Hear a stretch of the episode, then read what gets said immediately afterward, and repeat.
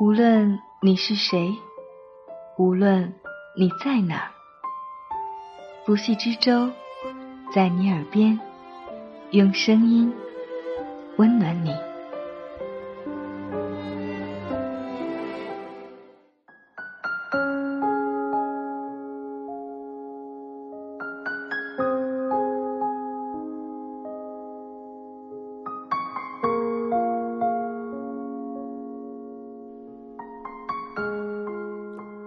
你好吗？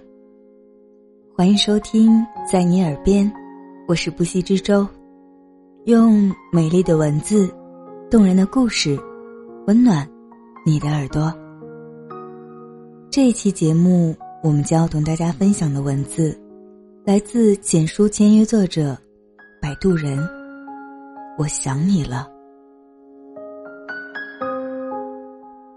有个手机号。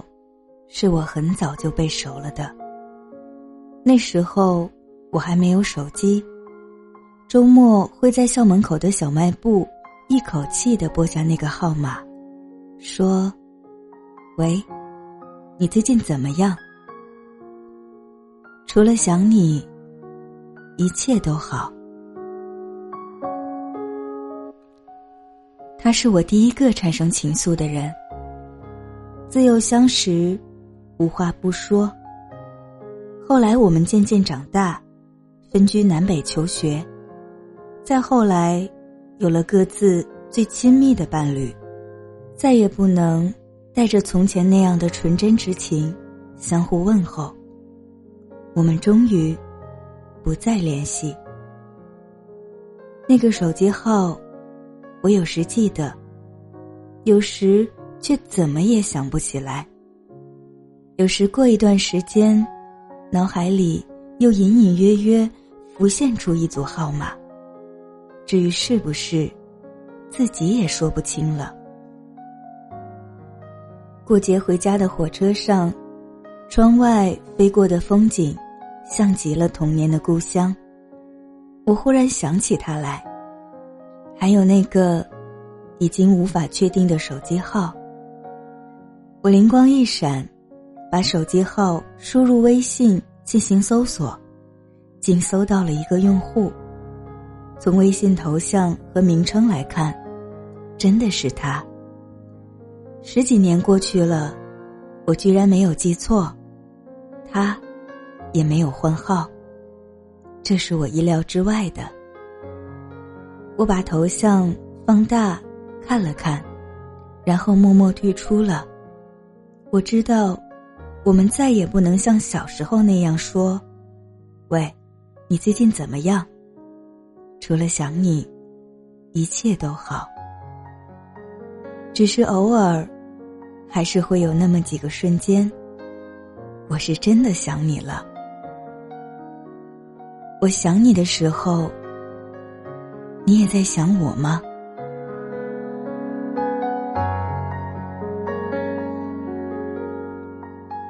前一阵儿看法制新闻，有农妇得到遇难的亲儿托梦，然后根据梦境指引，警察去了他从未去过的案发现场，成功协助了破案。这件事引发了许多关于托梦和心灵感应的讨论，留言区的各种故事，看得我泪流满面。不管你信不信，这样的事情。确实存在，而且很难用科学来解释。我有一个堂弟，小时候和奶奶形影不离，感情特别好。堂弟毕业后去了很远的地方上班，一年到头难得回家几趟。有一天，堂弟忽然梦见和奶奶一起坐火车，火车开到中途，奶奶找不到了。堂弟心里一急，接着醒了。第二天找领导软磨硬泡，要请假回家看奶奶。回到家里，奶奶坐在客厅里，像往常一样拉着他的手，嘘寒问暖。在家待了一天，堂弟很满足，又放不下工作，就匆匆往公司赶。回去的路上，火车开到一半，堂弟接到家里的电话，奶奶去世了。大概，这种巧合，也不过是心有所想，夜有所梦。想念想到极致，就是心意相通。若能在最后再见上一面，已是上天的恩惠。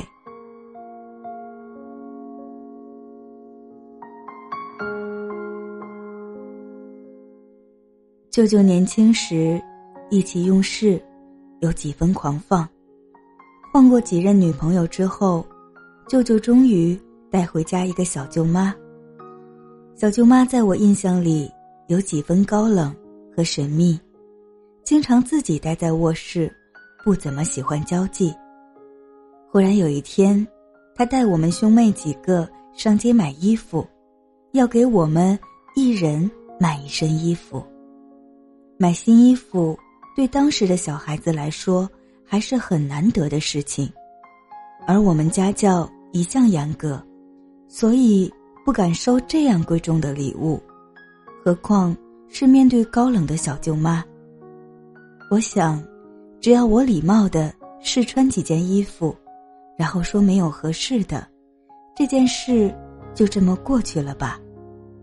兄妹几个不谋而合，故意挑着。每件衣服的毛病，小舅妈大约看穿了我们的心思，说：“不合适就接着找，今天一定要找到合适的才行。”那时她已经怀孕八个月左右，身子很笨重，逛一下午的街其实很累，但她打定主意，买不到衣服绝不罢休。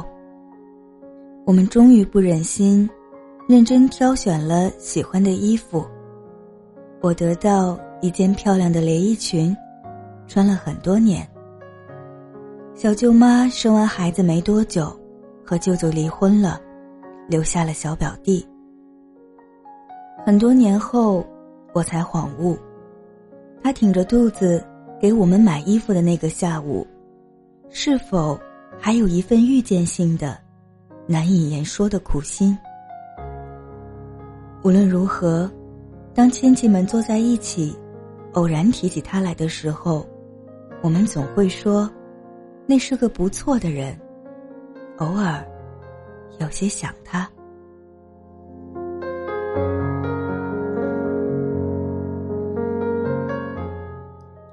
小时候，我到远方住院做手术，弟弟在家里。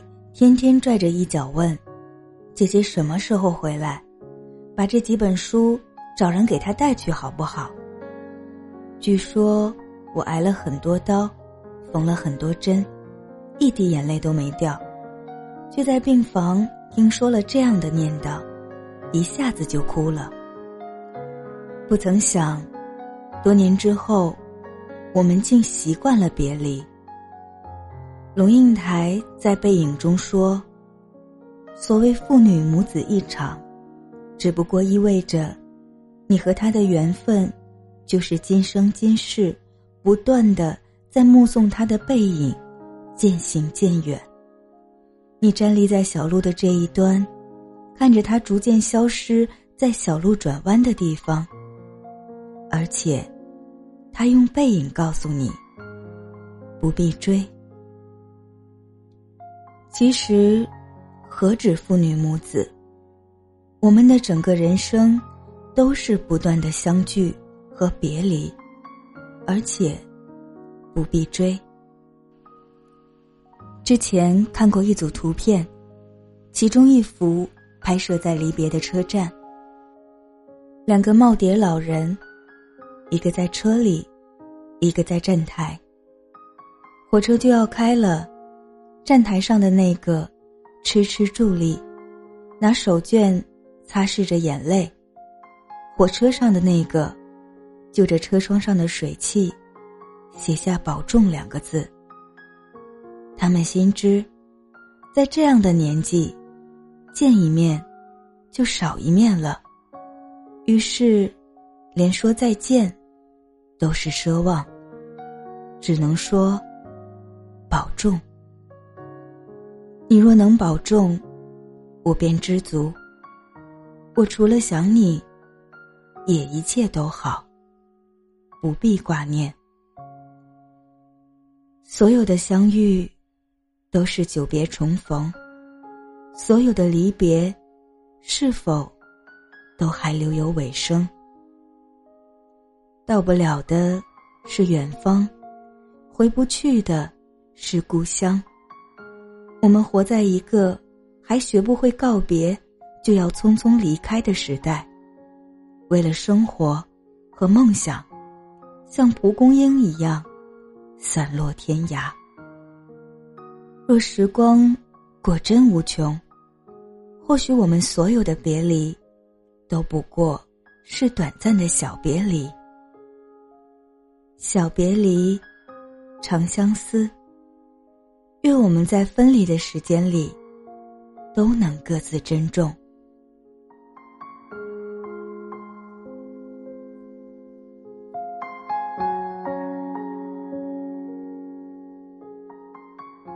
感谢摆渡人的这篇文字，我是不息之舟。我想你的时候，你也在想我吗？欢迎在节目下方留言。或微博艾特不息之舟的海洋与我联系，你也可以在喜马拉雅的问答功能上向我提问。我们下期再见，晚安。